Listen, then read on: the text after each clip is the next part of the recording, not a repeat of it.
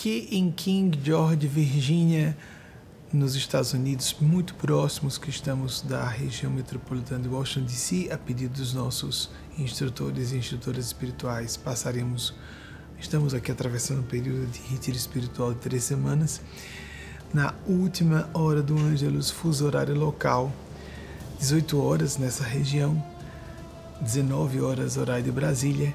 Estamos começando mais uma live, a nossa palestra ao vivo dos domingos da Sociedade Maria Cristo. Sejam todas bem-vindas e bem-vindos à nossa reflexão partilhada entre nós encarnados, encarnadas e aquelas e aqueles que nos assistem do domínio maior de consciência.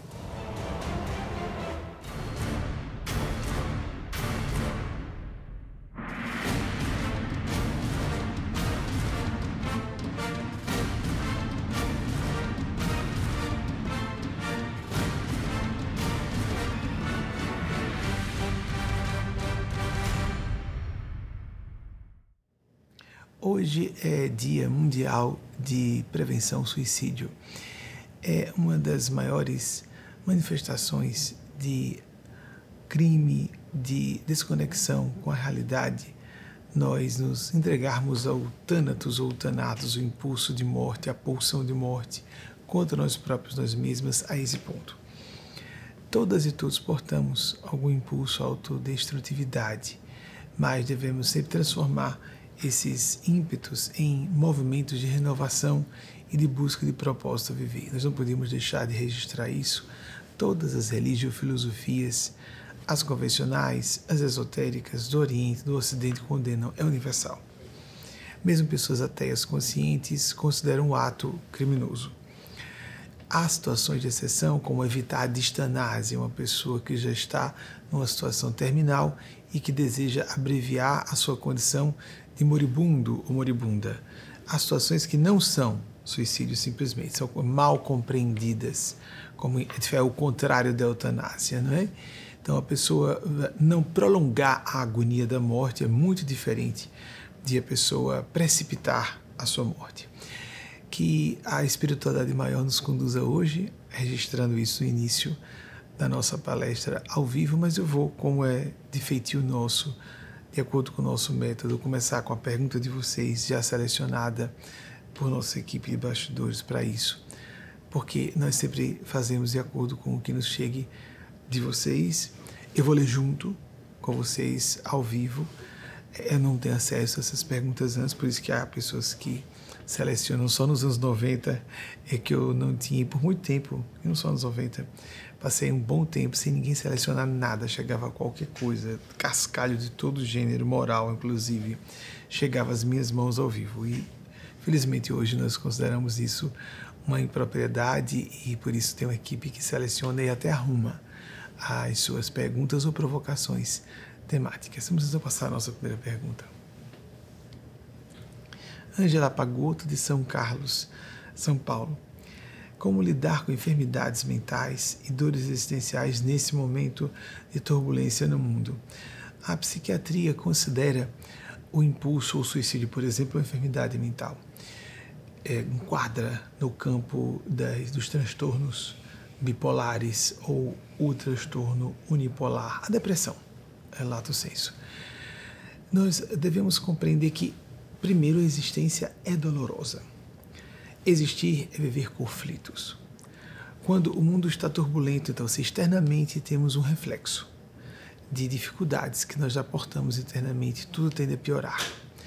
Mas eu vi recentemente uma fala bastante curiosa de um autor desconhecido que fazia essa metáfora. Um navio, uma embarcação qualquer que seja, ela não afunda pela quantidade de água que existe em torno dela, mesmo porque, por, em tese, pelo próprio princípio, a função da embarcação é estar sobrenadando, estar sobre águas. Então, o fato de estar sobre muita água, imaginemos não só embarcação fluvial, mas vamos imaginar uma embarcação oceano adentro, mar alto. A quantidade colossal de água Vamos imaginar isso como turbulências, problemas que existem em torno e abaixo dessa embarcação de qualquer tamanho. mas vamos imaginar um grande transatlântico. Ou você, se quiser sentir uma canoazinha que está atravessando uma lagoa ou um rio que seja, não é a água que está fora que faz uma embarcação afundar, é a água que entra. Nós temos que ter a responsabilidade de avaliar o que entra em nossa casa mental. Assim como as pessoas tomam cuidado com a qualidade do ar. Eu vejo nos Estados Unidos e na Europa uma despreocupação muito grande com os ambientes fechados, sem avaliar a quantidade de gás carbônico, por exemplo, nos ambientes. As pessoas ficam se envenenando com a quantidade imensa de gás carbônico acumulado, porque normalmente há muita diferença térmica, tanto no verão como no inverno, para essa, essa latitude, pelo menos, em que residimos. Falava sobre isso desde os anos 1990, até que surgiram os medidores de gases e o pessoal viu que havia razão no que eu estava apresentando. Nós temos que ter cuidado com o ar que entra no nosso ambiente ou deixa de entrar, o ar puro, a oxigenação Assim como nós devemos fazer um esforço por verificar que tipo de alimentação nós estabelecemos na nossa dieta alimentar, o que é que nós ingerimos. Não temos que ter cuidados com isso. Não temos que ter cuidado com o que ouvimos, com o que lemos, aquilo a que damos atenção e como nós interpretamos. A terapeuta, psicoterapeuta na área de terapia familiar, Virginia Satir, ela foi conhecida pelas constelações sistêmicas, se não me engano, foi esse o método que ela criou. Ela comentou que as pessoas devemos trabalhar a comunicação de tal maneira nas relações, porque é isso que envenena muito o que está em torno de nós. A começar pelos relacionamentos mais próximos. Os relacionamentos interpessoais são de mais importância do que as pessoas costumam conceber e principalmente se a pessoa não dá valor a essas experiências viscerais, a nossa natureza é gregária, como disse Aristóteles, o ser humano é um ser gregário. Nós temos a necessidade de intercâmbio e a comunicação. É para os relacionamentos, como lembrou Virginia Satir, 1916, 1988, período de vida da última encarnação dela, é para os relacionamentos o que o ar ou a respiração é, é para a vida. Oxigênio. Um oxigênio da alma à comunicação. É curioso que nós temos que ter, vamos ampliar o conceito de Virginia Satir, que é a comunicação interpessoal, a comunicação intrapsíquica ou interpessoal ou intrapessoal e aquela transpessoal que nós fazemos uma estabelecemos uma relação com a divindade, com a espiritualidade, de acordo com o nosso feitio psicológico, nossas predileções intelectuais. Existe tudo isso, não é? Gosto dessa corrente de pensamento espiritual, precisamos perceber uma ressonância com o nosso modo de ser e de sentir. Eu já de citarmos é, figuras femininas, que bom, porque não houve muito registro no passado do, da genialidade de mulheres e nós estamos começando a consertar isso nos nossos dias. Uma filósofa russo-americana de origem judia, eu já a citei aqui, Ayn Rand, Ayn Rand 1905-1982. Foi algo de muito importante para turbulências. Então, serenidade, o contrário da turbulência, não é? A turbulência externa que nos afeta. A turbulência externa que atraímos mais quando temos uma turbulência íntima. Os nossos turbilhões interiores se refletem em vórtices externos e vice-versa. Há um espelhamento, mas lembremos dessa analogia da embarcação. Vamos considerar isso normal. Há problemas externos, eu quero saber, nós devemos querer saber é se nós estamos sobrenadando ou afogando, se a nau de nossas vidas está afundando. Vejam, vejamos o que disse Ayn Rand. Ela é conhecida por ter criado uma, um sistema filosófico denominado de objetivismo. Serenidade é a capacidade, provém da capacidade de dizer sim à existência. Coragem vem da aptidão, a capacidade de dizer não às escolhas erradas de outras pessoas nós somos às vezes muito intoxicados, isso é normal da condição humana, ou intoxicadas por principalmente pessoas próximas, pela cultura. A gente sobre, vamos colocar o nós aqui para não ficar toda a gente. Vocês virem eu trocar, que é uma conversação espontânea. Não é passar a terceira pessoa do agente para o nós, a primeira pessoa plural, mas a ideia é a mesma. No português falado, isso é permitido. Nós costumamos menoscabar a influência do ambiente familiar. Há pessoas que, por exemplo, sobremaneira em relação a um pai ou uma mãe que tenham, com quem tenham mais problema. Se nós mantemos uma atitude de reação a uma figura parental, nós tendemos a reproduzir aquilo que contra que nós reagimos. E reproduzir de forma não só destrutiva para terceiros, mas autodestrutiva também. Se nós queremos solucionar alguma questão, temos que buscar não nos tomar pelo ódio. Há muita depressão gerada pela raiva introjetada. Essa ideia de Ayn Rand é brilhante. Buscarmos a serenidade e se vamos perceber a serenidade no potencial para dizer sim à vida. O Espírito Eugênio Spazia, por exemplo, comenta que a serenidade é diferente de calma. A serenidade envolve empatia, compaixão, mobilização por terceiros, ideais, as diversas trações por viver, as forças que nos motivam a fazer alguma coisa, o propósito de viver. E normalmente nós atribuímos a causas externas, pessoas ou eventos, os problemas que atravessamos. Isso é uma ilusão muito grande. Victor Hugo, o grande dramaturgo e é, literato é, francês, não só francês, da literatura universal. Victor Hugo, volta e meia, cito aqui, né, todo mundo já ouviu falar em algum momento, 1802 dele, 1885, é, antes que alguém reclame, deixa eu me ajeitar aqui. 1802 a 1885, ele, a peça dele mais conhecida, volta e meia, é, pessoas que gostam ou de teatro, até de ou só música ou cinema, mas literatura também. Les Miserables é a obra-prima dele. Tem uma bastante conhecida Notre-Dame de Paris também. Há, há um momento em que Victor Hugo tem uma, um lampejo muito interessante para nós trazermos a lume aqui. Ele disse: é, o, tenhamos medo de nós mesmos de nós próprias. Interessante medo, né? Não sei se seria a melhor atitude, mas perceber que é mais importante notarmos o medo sobre nós, medo de nós mesmos do que terceiros. Isso nos empodera, que vamos então buscar as razões. Ele comentou então nesse mesmo pacote de pensamento. Nos permitamos ter medo de nós mesmos, nós próprias. As, os preconceitos são os verdadeiros ladrões. Os vícios são os reais assassinos. Os maiores perigos estão dentro de nós mesmos, nós próprias. Brilhante isso dele, né? Abrir as nossas mentes a enxergar o que é que nós próprios estamos condicionando, não só atraindo situações que são correlatas a nossos estados de espírito, mas sempre, mesmo que atraiamos, ou espelhemos, ou tenhamos o vício de focar o pior, seja como for, como interpretemos, há lições implicadas. Vamos explicar. Para nós próprios está implicado, vamos explicar. Dobrado, desdobrar. Vamos desdobrar o que existe ali.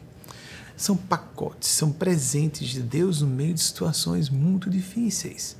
E todas as pessoas atravessam vicissitudes. Não há nada de é, estranho em as pessoas perceberem que estão com crises, estruturas psicológicas mais difíceis de serem amoldadas em nossas almas. Todos nós temos estruturas que não vão ser modificadas nessa encarnação.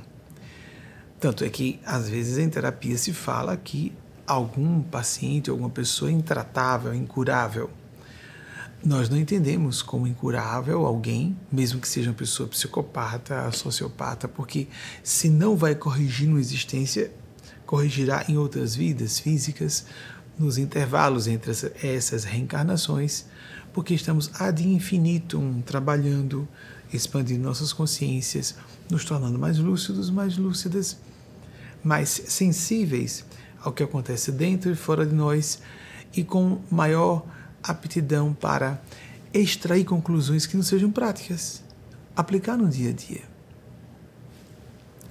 A esse uh, Buckminster, Book, Buckminster, Buckminster Fuller, Buckminster Fuller, acho que é essa a pronúncia, um designer, inventor, escritor, um arquiteto é, extraordinário norte-americano que veio entre 1895 e 1983 disse algo sobre isso bem interessante. De novo, nessa esse problema do externo e o interno. Ninguém muda, ninguém muda alguma coisa de uma realidade existente. Não adianta lutar contra alguma coisa, foi isso que ele falou. Não adianta lutar contra alguma coisa de uma realidade existente. Nós estabelecemos um novo modelo de realidade que torne o modelo existente obsoleto. Não é interessante isso? Agora, não no sentido é, narcísico e megalomaníaco de mudar, mudar a realidade do mundo, mas pensar em mudar nós próprios, nós mesmas. Aquilo de sermos a embarcação, não interessa, o oceano inteiro não é nossa responsabilidade. Nós até intuímos até onde vão os nossos deveres morais, psicológicos, espirituais mas há um limite para isso. O mais importante de tudo, como disse John Locke, 1632, 1704, ele é considerado o filósofo inglês o pai do liberalismo, é universalmente conhecido também, capaz de até lembrar na escola ter ouvido o nome dele. É, ele tem uma máxima extraordinária sobre esse assunto a mais preciosa de todas as posses é o poder sobre si mesmo, sobre si mesma. Façamos esse esforço de não propriamente controlar o nosso comportamento, isso é impossível. Nós não vamos ter governo completo sobre nós mesmos, sobre nós próprios.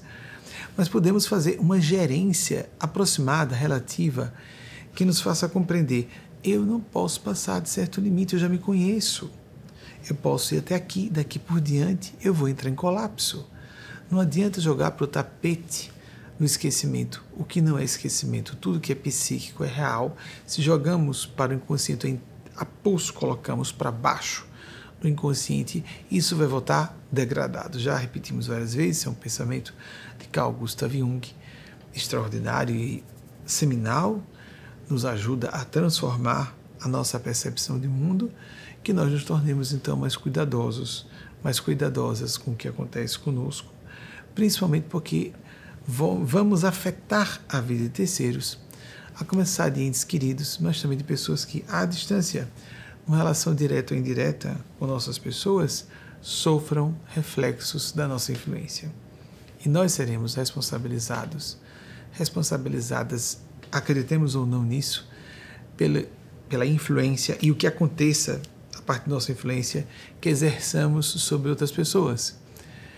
E nós só podemos avaliar a qualidade da influência que ah, imprimimos no mundo, não a extensão. Mesmo você, que pode se julgar uma pessoa desprovida de importância para o mundo, todo mundo está em redes sociais, por exemplo, essa é fácil lembrarmos disso por causa das redes sociais. Todo mundo está nessa, naquela rede social, posta uma ou outra publicação e ali outras pessoas vão ver, mesmo que não interajam com você. Não interessa se haja lá um curtir, uma curtida ou um comentário, isso não importa. Muita gente está sendo influenciado ou influenciada por você sem você perceber. Mas a divina providência, as leis automáticas de retorno, a lei de justiça e ou misericórdia é uma coisa só, é um binômio está também ajudando você a perceber os efeitos que você exerce sobre as vidas de outras pessoas, os efeitos que exercemos todas e todos sobre as vidas uns dos outros, umas das outras. Eu vou encerrar mais rápido, vou pedir o nosso intervalo e já vamos passar, quem sabe, a outra pergunta de vocês ou a novas reflexões sobre essa temática das turbulências, das enfermidades mentais, lembrando, todavia, que não vamos tratar enfermidades mentais somente com psicofármacos. Atenção!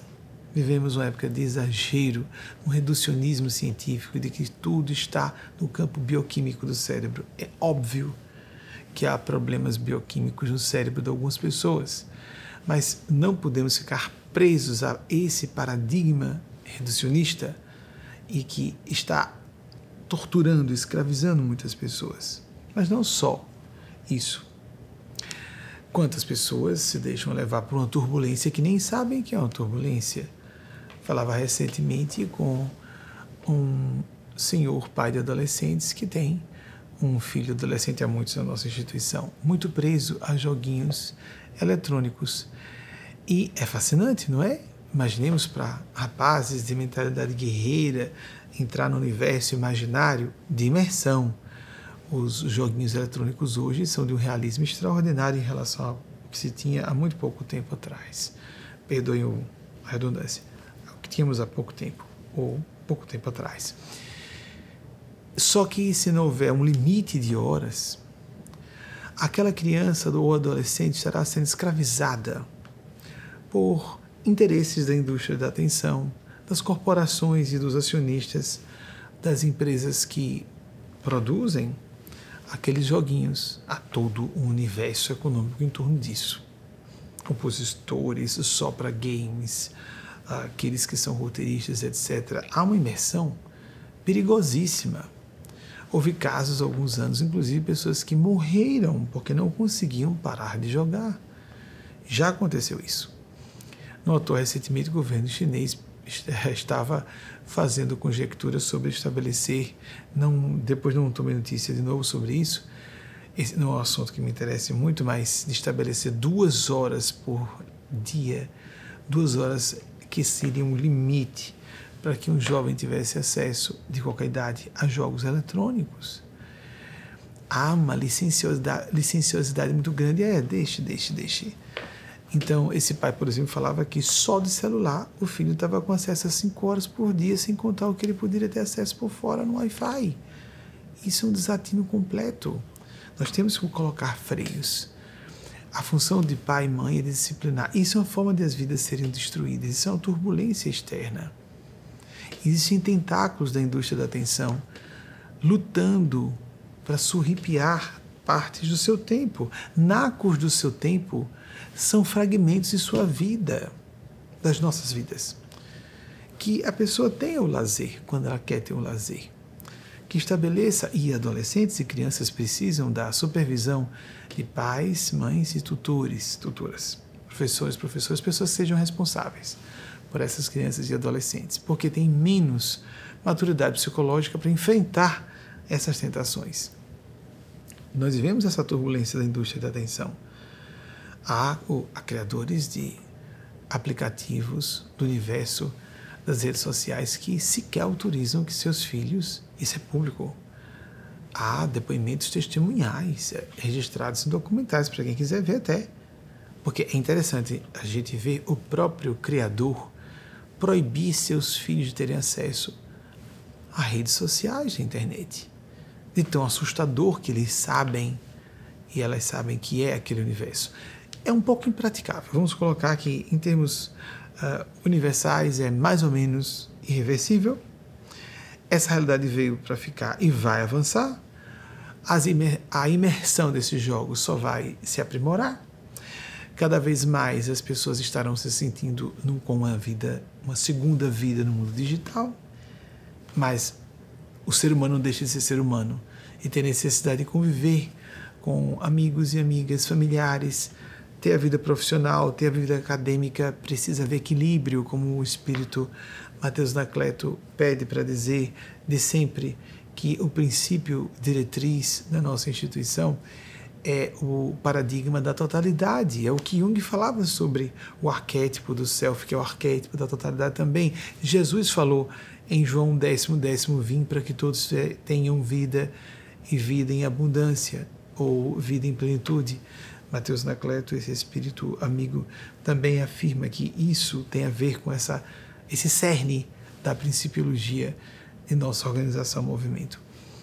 Como é importante, não é o equilíbrio, não é possível haver o princípio de viver a totalidade sem estabelecermos equilíbrio, uma consistência, uma coerência com a busca de sermos realizados, realizadas em nossa multidimensionalidade. Não somos seres unifocais ou é, unidimensionais. Há pessoas que ficam de tal maneira focadas em um só aspecto de suas vidas que se destroem. Há diversas formas de autodestruição que não são propriamente o suicídio.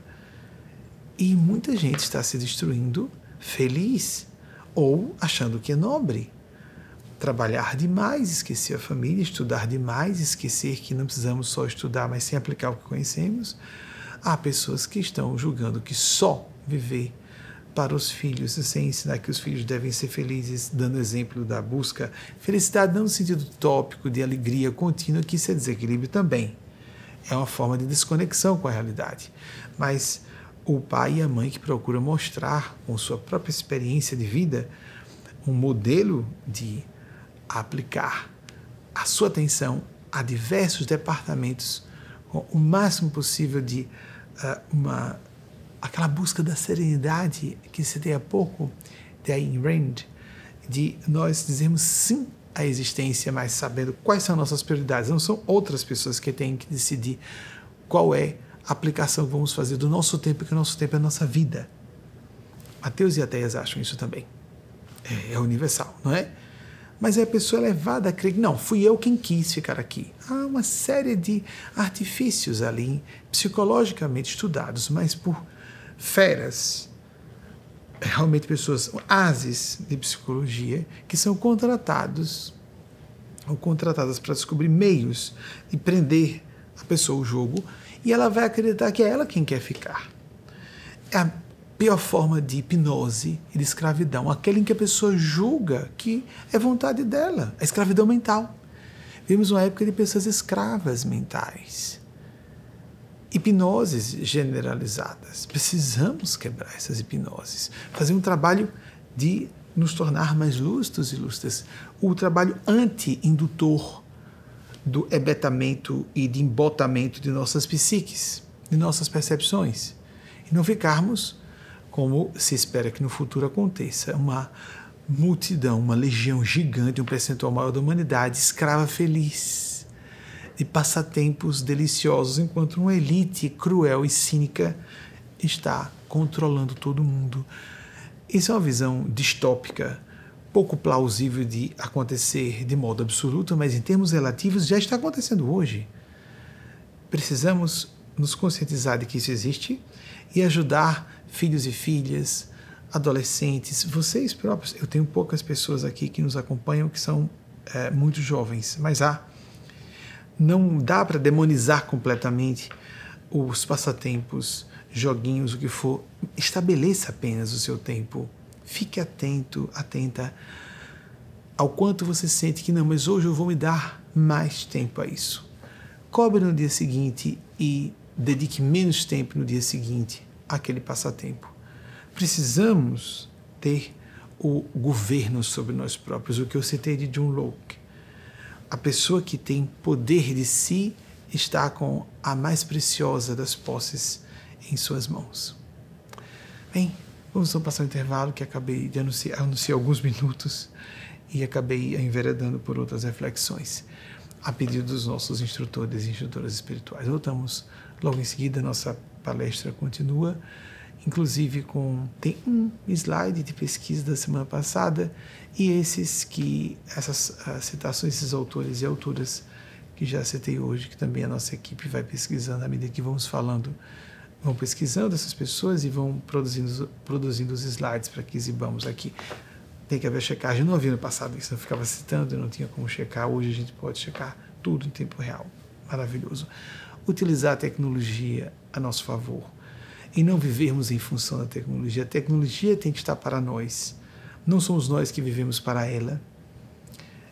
Entendamos isso, é muito importante. Temos que ser senhores, importante, temos que ser senhores e senhoras nossas próprias existências. e não escravos das ferramentas que deveriam estar nos potencializando a capacidade de ser felizes e de atingir objetivos que devem ser nobres, altruísticos, o serviço ao bem comum. Não há nada de santo ou de extraordinário nisso, isso é um dever humano normal. Quem tem consciência sabe que precisa se sentir útil. É altamente devastador para alguém se sentir um parasita, uma, uma pessoa que não está contribuindo. Parar de trabalhar, nós mudamos de atividades.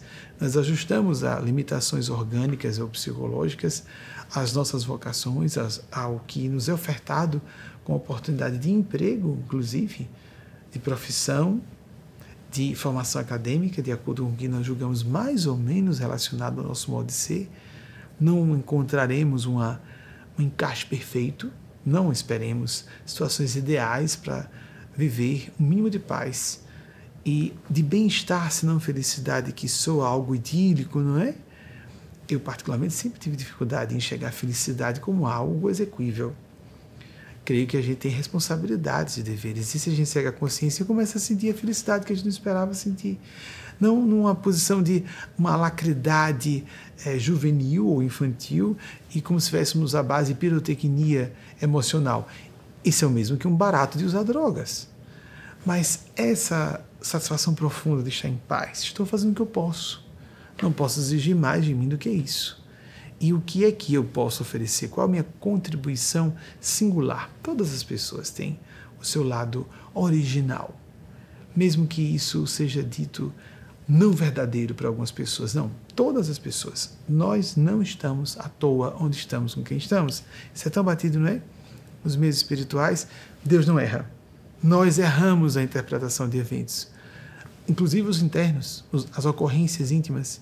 Nós erramos as interpretações de eventos, sonhos, intuições, sincronicidades, fenômenos mediúnicos paranormais e fenômenos objetivos físicos na realidade externa, sociais, econômicos, políticos. Nós erramos pra caramba por aí. Vamos sempre errar.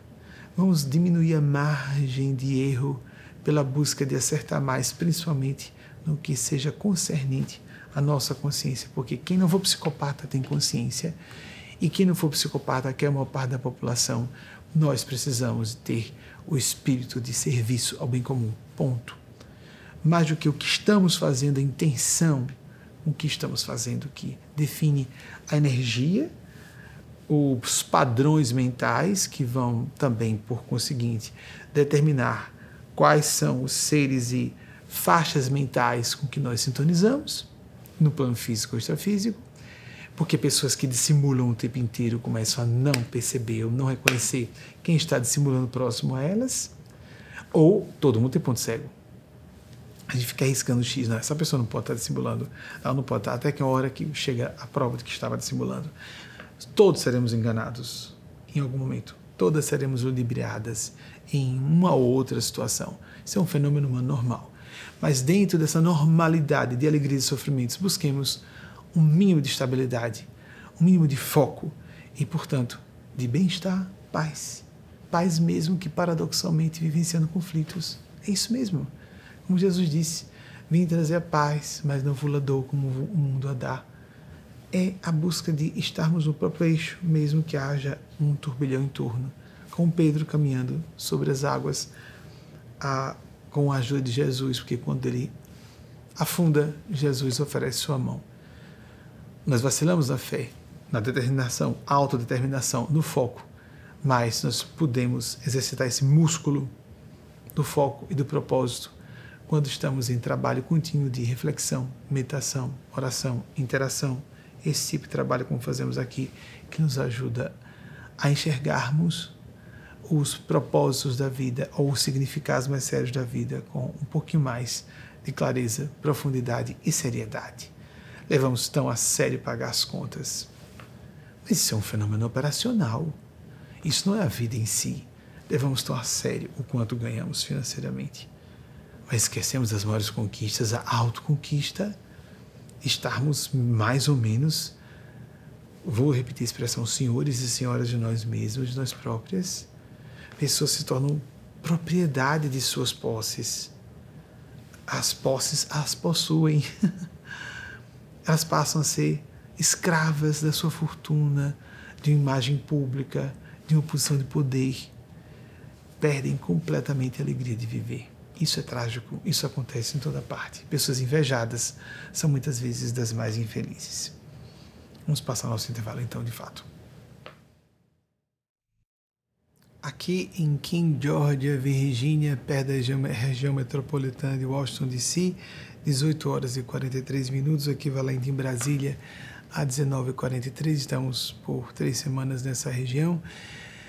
E voltando antes de pedir as pesquisas da semana passada e desta, tem um só pendente da semana passada. Quando falamos sobre esse caso, eu me recordei de um casal que integra ah, essas palestras mais fechadas. Um grupo de pessoas tem acesso a três outras palestras que eu faço todas as semanas. Há semanas em que eu faço duas, mas normalmente três a mais além dessa domingo. Tem um casal que está aqui há muitos anos que eu apresentei como exemplo, aquele senhor que eu fiz referência, principalmente por causa da, na minha opinião, dela, mas com total apoio do marido. A função parental é uma função primeiramente disciplinadora, educadora. Educadora na melhor expressão da palavra, eduzir, trazer de dentro. O mundo, no sentido de é, educar uma pessoa, faz, traz instrução, instrução formal. Isso não tem a ver com a mentalidade, a filosofia de vida, uma política existencial de administração de, de seu próprio tempo, como falamos há pouco. Esse casal que tem filhos na mesma idade dos filhos desse senhor a que fiz referência, mas esse casal é daqui. Ele, esse casal criou, acredito que mais por influência da mãe. É uma opinião minha. Ela está ouvindo, pode ficar feliz. Eu não estou desmerecendo o valor do pai, é porque o pai endossa. Criou uma mentalidade entre seus filhos adolescentes, a mesma faixa de idade, de serem comedores de livros. Os meninos são muito empenhados, são dois rapazes muito empenhados em estudar acordam estudando e têm excelentes resultados acadêmicos. E ninguém ali acha que o pai ou a mãe são pessoas tirânicas, autoritárias, mas às vezes eu não estou afirmando que seja o caso deste pai. Mas quando estamos muito preocupados, consciente ou inconscientemente, em ser o bom pai, o pai gente fina ou a mãe gente fina, a gente fica deixando os filhos ou filhas muito soltos e soltas achando que liberdade completa é o maior presente que nós damos aos nossos filhos. Liberdade completa é licenciosidade, é caos, é morte. Esse rapazinho, por exemplo, quando as pessoas vão se reunir na casa desse senhor, ele fica isolado no quarto, nunca aparece, ele está escravizado por tentáculos da indústria da atenção. Existe uma falta de critério. Cinco horas por dia só o celular, sem contar a parte do Wi-Fi então, vejamos os extremos opostos. Essa essa mãe e esse pai que eu creio que endossa pode ser até o contrário. Da minha perspectiva, com relativa distância, eu acho que ela é a maior responsável. Esses filhos não acham que a mãe é ruim, não.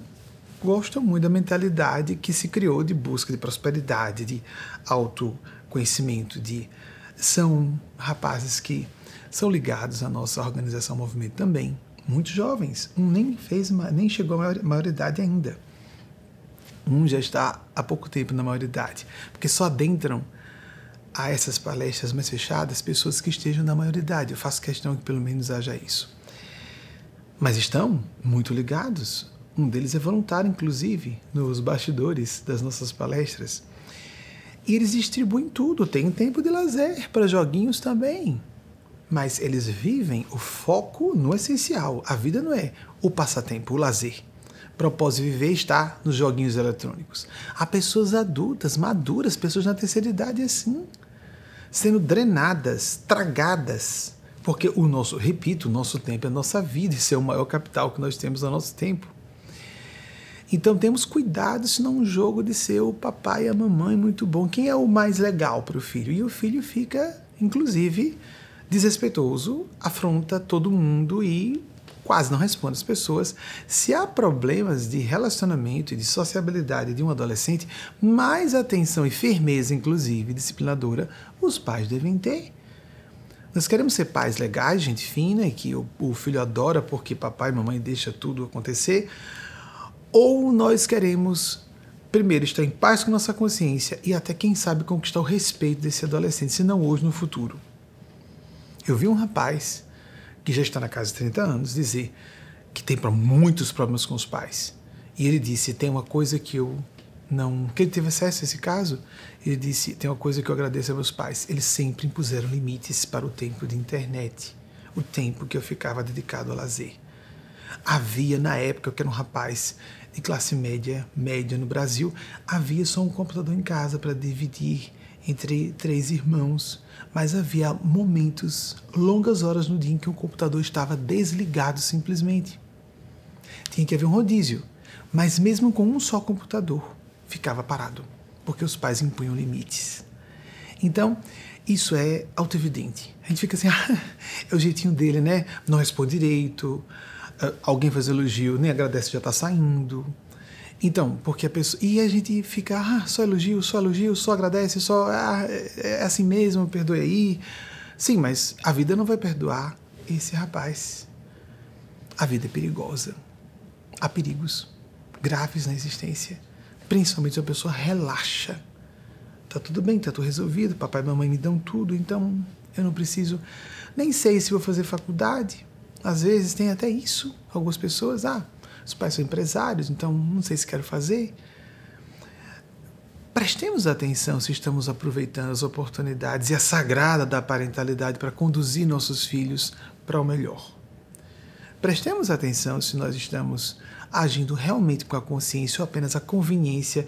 Vai ser desagradável, né? Criar o um conflito com o filho, mas precisa haver um conflito, porque precisamos estar ao lado dos filhos e das filhas, porque o mundo não está a favor. Simples assim. E se nós deixamos que eles sejam absorvidos, hipnotizados e escravizados pela indústria da atenção, nós vamos ver que enquanto esse jovem está perdendo várias horas por dia jogando, outros adolescentes como esses dois rapazes, filhos integrantes da nossa casa, estão estudando pra caramba. O universo do mercado de trabalho é bem competitivo, mas principalmente até o bem-estar. A pessoa não pode estar feliz o tempo inteiro, lá drenada por um joguinho que é cheio de ganchos psicológicos para prender a criança ou adolescente e ele jogar fora a sua vida a serviço ou de influenciadores, ou de corporações, ou empresas e acionistas de jogos, etc., e de, de toda a indústria da atenção, como todas as redes sociais. É uma era de alerta, de ficarmos bastante alertas para isso, porque ninguém é feliz à base de viver o tempo inteiro de lazer, prazer. Isso é simplesmente o início do inferno mesmo. O mito do Peter Pan é pavoroso. A terra dos meninos perdidos. Lembram disso? As crianças que não querem ficar adultas nunca, nunca querem só viver de lazer, prazer, lazer, prazer. Isso não é realista. Isso é uma desconexão pavorosa da realidade. Não deixemos nossos filhos serem, nossas filhas serem absorvidos, tragados na direção do abismo. Nós seremos responsabilizados e responsabilizadas se deixarmos isso acontecer debaixo de nossa vigilância, de nossa supervisão. Tem que haver uma conversação com filhos que já são adolescentes tardios, quase maiores de idade, sim, mas tem que haver disciplina. Se não há um estabelecimento da função disciplinadora do pai ou da mãe, nós podemos perdê-los para sempre. E pior, com a chaga na nossa consciência, aquela úlcera que nunca fecha, uma ferida que nunca fecha. Eu fui responsável, fui negligente. Eu poderia ter sido firme, não fui pais e mães não são amiguinhos, gente fina, super legal, meu pai é super legal, deixa eu fazer tudo. Esse menino vai ficar, inclusive, distanciado dos pais, como de todo mundo, e vai talvez condená-los no futuro. Por quê? Porque você não me exigiu que eu tivesse limites no uso das redes sociais, dos joguinhos. O próprio filho pode um dia se voltar contra os pais. Já hoje parece não dar muito valor. Ah, inclusive outras pessoas. Desrespeita todo mundo. Os donos da casa, os pais, e todo mundo que visite. Então fiquemos atentos a isso. Há excessos. Não sejamos displicentes, relaxados, relapsos, relapsas com o fundamental. E se há algo sagrado no coração de alguém que deve ser, é de fato ser pai e mãe. Ser pai e mãe não é ser gente fina, é ser um educador, uma educadora por excelência. A melhor expressão do eduzir está aí de dentro, o melhor do filho da filha, estabelecer parâmetros de uma filosofia de vida equilibrada, responsável, adulta, e não transformar a vida num um eterno folguedo, um parque de recreação constante, como a indústria da atenção quer que as pessoas suponham que a vida seja. Olha, prazer aqui fácil para você. Relaxa do mundo, venha para cá. Aqui você estará sempre feliz. Como as forças do mal querem que as pessoas pensem que é a vida. Não é. Simplesmente não vai deixar de ser. Vamos passar as, as nossas pesquisas. Tem um slide pendente, isso, esse slide pendente da semana da passada que não pôde ser produzido em tempo na transmissão ao vivo, eu já conheço. Os demais é que a equipe estava produzindo enquanto estávamos aqui fazendo a palestra e durante o intervalo. Primeiro, por favor. Thomas Paine, que eu afirmei que era um britânico que viveu nos Estados Unidos e que participou da Revolução Americana, aquela que é celebrada no 4 de julho de 1776, com as 13 primeiras colônias que eram os Estados Unidos na época, se rebelaram contra a coroa britânica. Próximo, por favor. Dia Mundial de Prevenção ao Suicídio, né? Um assunto notório de hoje, 10 de setembro. Sim, por favor, próximo. Virginia Satir, ou Virginia Satir, 1906, 1988, uma psicoterapeuta conhecida pela sua abordagem na terapia familiar e com um trabalho em constelações sistêmicas. Seguindo, por favor. Ayn Rand, eu já citei aqui, me recordo pelo menos uma vez. Não sei se é um ano, alguma coisa assim, mas pelo menos uma vez, posso ter citado mais uma vez. 1905 a 1982, uma filósofa russa, americana, judia e criadora do objetivismo. Ela é muito conhecida pelo objetivismo, uma linha filosófica. Próximo, por favor. Victor Hugo, 1802 a 1885, dramaturgo e literato, literato francês. É, colocaram a, a, a peça, a obra Notre-Dame de Paris na frente, mas ele é mais conhecido por Les Misérables, os infelizes ou os sofredores. Eu não sei tanto, me perdoem, se em francês há essa conotação que há no inglês de infelicidade. Em português é muito comum brasileiros trocarem. Ah, estou me sentindo miserável. Não, não, isso não é português, isso é inglês. Diga, estou infeliz, eu não estou miserável. Miserável é miséria, pobreza extrema. É comum quando uma pessoa às vezes chega nos Estados Unidos com pouco domínio do seu próprio idioma, o idioma primário português, e começa a misturar aprendendo outro idioma e as palavras cognatas vão sendo trocadas porque a pessoa não conhece o significado com domínio no seu próprio a sua própria língua primária ou língua materna. Então, eu não sei em francês se há conotação em português, tem essa, essa dúvida, não me recordo agora. Les, Les Miserables, Os Miseráveis de Victor Hugo, a peça mais conhecida dele, já foi transformada em filmes, etc., peças de teatro, etc. Seguinte, por favor. Buckminster Fuller, 1895 a 1983, é designer, arquiteto, inventor, escritor e norte-americano. Seguindo, por favor. John Locke, muito conhecido, John Locke, 1632 a 1704, filósofo francês, perdão, inglês, pai do liberalismo. Você tem mais alguém? Terminou? Pronto. Amigas amigos, eu peço desculpas se parecer muito duro nesse assunto, mas é porque é assustador.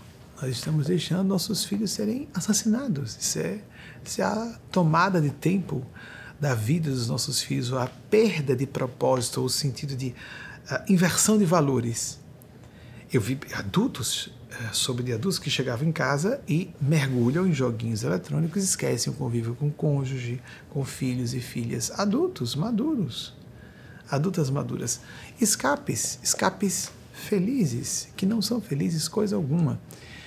Se nós perdermos o espírito de firmeza no momento necessário, a disciplina quando é justa, a autodisciplina quando somos adultos, adultas, a disciplina exercida sobre filhos e filhas quando estão na na menoridade, debaixo de nossa responsabilidade, nós sofreremos gravíssimas consequências. E nossos entes queridos também, filhos e filhas, nós não queremos isso para ninguém. A mensagem de Maria Cristo que foi trazida por Eugênia Paz essa semana está diferente do habitual. Por um momento achei inclusive obscura, porque está muito, muito implicada em uma série de conteúdos. Fizemos uma palestra fechada justamente para desdobrar inúmeras possíveis interpretações para somente essa mensagem, essa epístola mariana convertida numa videomensagem. Então, preste atenção porque você terá que interpretar. A linguagem é simples, são os conceitos que são complexos, profundos e urgentes, muito necessários. Que fala sobre a expressão da bondade autêntica, aquilo que tem a ver com o coração, com a consciência e como nós costumamos nos atrapalhar com o que é o bem ou o mal, como mamãe boazinha. Papai veio disciplinar, mas a mãe disse: não, deixa ele brincar quanto quiser na internet. Isso é fácil compreender, é uma caricatura. Mas quando dois pais julgam que devem liberar completamente, o caos se estabelece na vida de um adolescente. E é fácil crianças, adolescentes ou pessoas, os adolescentes, como se falava na no, no primeira década do século, pessoas que querem perpetuar a vida de não inclusão, não imersão nas responsabilidades da condição de adultos e adultas, da adultidade, e isso não vai trazer sentimento de realização profunda para ninguém, a não ser que a pessoa não tenha consciência, seja primária ou primitiva demais. Se somos um pouquinho mais refinados, se não descemos das árvores há tanto tempo como espíritos, nós queremos algo mais do que apenas cumprir uma lista de itens, casar, ter filhos, quase como se fosse comprar um presente numa loja de brinquedos para si próprio. Casar, comprar um carro, uma casa, ter filhos, é um, riscando uma lista de coisas a fazer. Você tem que definir a sua lista a fazer. Ter filhos e filhas é um sacerdócio. Você está interessado ou interessada nesse sacerdócio ou você está apenas obedecendo a ditames externos, expectativas e convenções, expectativas até dependentes queridos?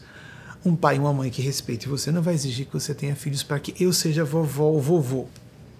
Não vai, não vai exigir isso. Pode até lamentar em algum momento, é natural a intimidade de pais e filhos, mas não vai cobrar, perseguir e ficar naquela alfinetada constante. Então você impõe respeito. Nós devemos impor limites, principalmente a entes queridos pais, mães, avós. No Brasil, todo mundo gosta de sair metendo a mão na vida de todo mundo, não é? Somos muito metedistas e se faz isso com vida de figuras públicas. Volta e meia eu fico vendo um casal de celebridades se separa, um monte de gente dá palpite que discordou, que não deveria ser. Hello? Quando um casal se separa, é um assunto dos dois o máximo que nós podemos fazer é ficar condoídos e condoídas, inclusive se somos amigos. Basta de um dos dois, mas os dois é, é, integrantes do casal. Ficamos muito tristes, é uma crise, é um luto, mas dizemos: estou às ordens, se precisar de alguma coisa, mas sair a dizer que foi errado, eu não concordo, eu discordo. Geralmente quem fala isso é quem tem problemas na área. Eu vi pessoas divorciadas condenarem outras pessoas se divorciando e pessoas com casamentos duradouros dando apoio a quem se divorcia. Nossa, como nós somos viciados e viciadas em estar mais julgando a vida de outros do que sendo autocríticos, autocríticas e por isso ampliando, aprofundando nossa capacidade de entendimento e sentimento da vida de nós próprios e por isso até podemos ajudar mais a terceiros como os que mais queremos auxiliar, nossos filhos e nossas filhas. Nós encerramos aqui a nossa preleção ao vivo, palestra ao vivo dessa semana, ou a live, se você quiser chamar. Pode, a, a nomenclatura varia, varia com a época e a cultura mas o fenômeno é o mesmo. Nós vamos encerrar nossa participação ao vivo de domingo à noite, agora, confiando cada uma e cada um de vocês à proteção dos guias espirituais, anjos de guarda, como você queira dizer, prática de oração diária, prática de meditação. Não adianta tratar a enfermidade mental só com psicofármacos. Há uma preocupação muito grande de especialistas, estudiosos de de, de análise de tendências há uma preocupação muito grande nisso aí. É claro que a farmacologia é uma benção na Terra, inclusive os psicofármacos, mas eles devem ser auxiliares no processo terapêutico. Tem que haver processo terapêutico e uma busca de propósito a viver, significado, como disse o psicanalista Viktor Frankl, que criou a logoterapia, um propósito a viver. É isso que nos dá um significado a viver. Busquemos abrir nossos corações, nossas consciências, todos os dias com práticas diárias de meditação e oração, para fazermos a nossa própria conexão com a consciência e o universo, não importando a terminologia religiosa filosófica ou se você nem gosta de nominar de maneira religiosa ou espiritual, espiritual esses fenômenos que são humanos. A antropologia deixa claro: nós precisamos de vida de reverência, de devoção. Como vamos denominar a nossa divindade, o nosso modo de ver a divindade, não importa. Só não vai adiantar dizer que eu não preciso disso, porque a pessoa vai, por uma necessidade humana, o cérebro é programado para isso, projetar sua adoração para terceiros, entidades, situações, pessoas, ainda que seja o próprio ego, a egolatria. A pessoa vai virar idólatra, expressão bíblica bem aplicável. Ninguém vai ser feliz. Eu sou mais eu vou cuidar de mim, eu vou ser o máximo. A pessoa não estará feliz. Mesmo sendo uma mega estrela, ou muito rico, ou muito poderoso, ou poderosa, não interessa. Nós somos seres de sentimentos. Nós nos realizamos no serviço, no significado. Nós nos realizamos na transcendência, principalmente a autossuperação. É como funciona o ser humano. A pessoa dirá, não é para mim, só se ela não for ser humano se não conhecer o assunto. O mais importante, não somos educados nas escolas a isso. É uma distopia da nossa época. Então, busquemos, tenha sua prática espiritual, meditativa, oracional, com ou sem religião convencional, adepto, adepta dessa ou daquela corrente espiritualista, mas sim buscando sempre a sua própria experiência de conexão com Deus sem intermediários ou intermediárias. Pessoas como a minha que estão trabalhando para repercutir essa voz como um mero porta-voz. Essa voz do plano maior, somos auxiliares, somos ferramentas para o seu próprio processo, como Jung chamou de individuação, de se tornar você mesmo, você próprio. A questão não é mudar quem você é, é se tornar plenamente quem você é. Fazer uma lapidação de si, uma universaria psicológica e espiritual de si mesmo, de si própria para descobrir essa gema oculta, o tesouro que você é, que está enterrado. O tesouro para você próprio, para você mesmo. Não interessa se o mundo vai reconhecer isso ou não. Interessa é como você se sente, a sua paz, a sua felicidade, porque quando você fecha a porta do seu quarto sozinho, sozinha, é isso que importa. Eu vi uma grande celebridade brasileira dizer algo de cortar o coração. Já sei que já se tem em algum momento isso aqui falou em público numa entrevista, não digo o nome, poderia dizer, porque a pessoa falou em público, mas há alguns anos. Alguém perguntou qual o pior momento do dia para você. E essa celebridade disse: quando eu fecho a porta do quarto e não tem uma multidão para me aplaudir. Que horror! A pessoa não gosta de si, não tem vida interna, ela é completamente extrojetada, vazia, é um buraco negro. Não vamos ser felizes assim buscando sucedâneos para algo que é universal, realização profunda, autoconexão com o céu, com Deus, com a espiritualidade, com o self, com o eu sagrado, dê o nome que quiser. Deus existe. Os gênios celestes existem, mas os gênios do mal também. E eles estão sempre prontos para arrebentar a porta dos corações de quaisquer pessoas que se que fiquem desavisadas, inadvertidas, para questionar demais o que seja essencial e espiritual. Não, não gosto dessas coisas, como se fossem coisas, não é? Não deixará de ser o que Jesus disse, a única coisa que importa. Por mais que uma pessoa grite a portas adentro de sua psique ou portas afora, envenenando, envenenando outras pessoas. E se forem jovens, a responsabilidade é gravíssima. Não adianta dizermos eu não acredito, eu não acho, dando de ombros, não vai deixar de existir. Não vai deixar. A realidade não deixará de ser o que é, porque nós gritamos que eu não acredito nisso e não quero saber. Nós continuaremos sendo seres humanos, precisando de espiritualidade e divindade. Ponto. Busque a sua forma de fazer. Não se submeta a dogmas, nem a doutrinadores ou doutrinadoras, ou essa ou aquela religião. Mas, cuidado para não relaxar no capítulo do essencial, porque você próprio, você mesma, será a pessoa a pagar o pato por isso. E todas as pessoas que estiverem no seu raio de influência, direto ou indireto. Nossa Senhora das Maravilhas em transbordamento, a face maternal de Deus com suas bênçãos e graças em cascata, encontre eco em nosso coração, permeabilidade para fazer com que sementes do bem adentrem nossas almas, porque nós temos que fazer o esforço de segurar a mão de Jesus que vem em nosso socorro. Se você quiser visualizar a imagem cristã clássica, você tem que imprimir força para que ele puxe você, porque a cada uma, a cada um de nós, que Ele puxe cada uma e cada um de nós. Porque, como Ele disse, é a fé, a pistes, o compromisso profundo do grego, de cada pessoa que a salva, que a cura. Existe interferência externa, mas paradoxalmente aguarda que nós a busquemos e continuemos dia a dia, como Jesus disse, a cada dia seu cuidado, dia a dia escolhendo o bem, porque o bem precisa ser escolhido todos os dias. Já o mal não. Quer se intrometer, invadir nosso espaço mental, nos controlar fazer com que alguém ouça o que eu estou dizendo com suspeita. Não vá na onda, não. Acredita na indústria da atenção, isso aqui é bom. Vem para cá, que tem lazer, essa conversa é chata, isso é tedioso, isso aí não é bem isso não. E a pessoa usa uma falsa, uma pseudo-inteligência, ou até a inteligência que a pessoa tenha usada contra si, porque alguém usou um papo de você é esperto, você é esperta, não cai nesse papo. É, cai no papo da indústria da atenção. Seja possuído pela máquina econômica seja possuído e controlado ou controlado pelos interesses de outras pessoas, de grandes corporações, de grandes acionistas, de grandes empresas. A escolha é nossa. A escolha é nossa. Inclusive de protegermos não só nós mesmos, nós próprios, mas pessoas que amemos desse, desse monstro com vários tentáculos que tenta invadir as vidas de todas as pessoas e surripiarem-lhes a alegria de viver, arrancarem-lhes, vampirizarem-lhes as vidas, porque o nosso tempo é nossa vida. O que escolhemos fazer, como escolhemos interpretar eventos, como sentimos alguém ou alguma coisa, é escolha nossa e sofremos as consequências disso. Claro que muitas vezes com firmeza, mas com aquela capacidade de nos abstrairmos da situação para agirmos com firmeza construtiva.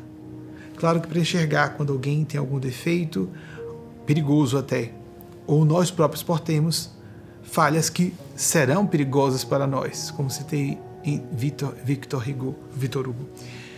Mas sempre atentos e atentas a escolher o bem cotidianamente, sistematicamente. O bem precisa disso, o bem inicial maiúsculo que é Deus, o bem maior que é o propósito de Deus, que nós vivamos a um bem comum, o que será o nosso próprio bem, necessariamente. É assim quando perdemos a própria vida, que a ganharemos, disse Jesus. Quem quiser ganhar a sua vida, perdê-la. Perder a vida para a visão mundana. Pense mais em você. Deixe ser tolo, deixe que os outros acreditem nisso. E a pessoa se perde. É ela que se perde. Ela que fica infeliz, angustiada, atormentada, cozinhando, cozinhando a própria alma num caldeirão do inferno que já vive hoje. Não adianta só colocarmos psicofármacos. Não adianta a pessoa usar drogas entorpecentes. Não adianta ela ficar gritando e se doutrinando, ouvindo outras pessoas que digam a mesma coisa que não é verdade, porque a realidade vai continuar sendo o que ela é, ponto. E os gênios do mal querem isso. Que a pessoa faça pouco caso espiritual, do essencial, e que só dê atenção às coisas do mundo, principalmente às coisas do ego. Porque assim nós ficamos mais controláveis mais manipuláveis. Quanto mais egóicos nós formos, mais frágeis à sedução de forças do mal nós somos. Mais frágeis nós somos. E vemos uma época de vulnerabilidade coletiva, maciça. As massas populares, desculpem a utilização livre das expressões, as massas populares estão extremamente suscetíveis a esses tentáculos do mal. Não à toa estamos à beira do apocalipse ecológico, nuclear, por vários caminhos simultâneos. Não acaso metade da população mundial passa fome, enquanto outra metade tenta perder peso, por exemplo. Há muitas distopias, temos falhas, temos defeitos, mas não nos entreguemos a eles. Temos algum governo sobre nós próprios e, principalmente, escolhamos o reino de Deus, que as demais coisas, reino de Deus, dentro de nós, consciência, que o demais se nos acrescentará. Se fizermos o inverso, vamos perder tudo. Porque posses, prestígio, o que for, fama, poder, está relacionado ao nosso corpo. Se o corpo morrer amanhã, perdemos tudo. E já hoje a pessoa, na situação de prestígio, fama, poder, o que for, riqueza, já hoje ela pode estar terrivelmente infeliz. Abramos as nossas consciências, abramos a nossa inteligência, apliquemos, como Jesus disse, nécios, por acaso estáis tardos em inteligência? Vamos aplicar corretamente nossa inteligência para que não a usemos contra nós próprios, nós mesmas e nossos entes queridos de tabela. A mensagem Maria Cristo, trazida pelas mãos da benemérita, a veneranda orientadora espiritual Eugênia Spásia.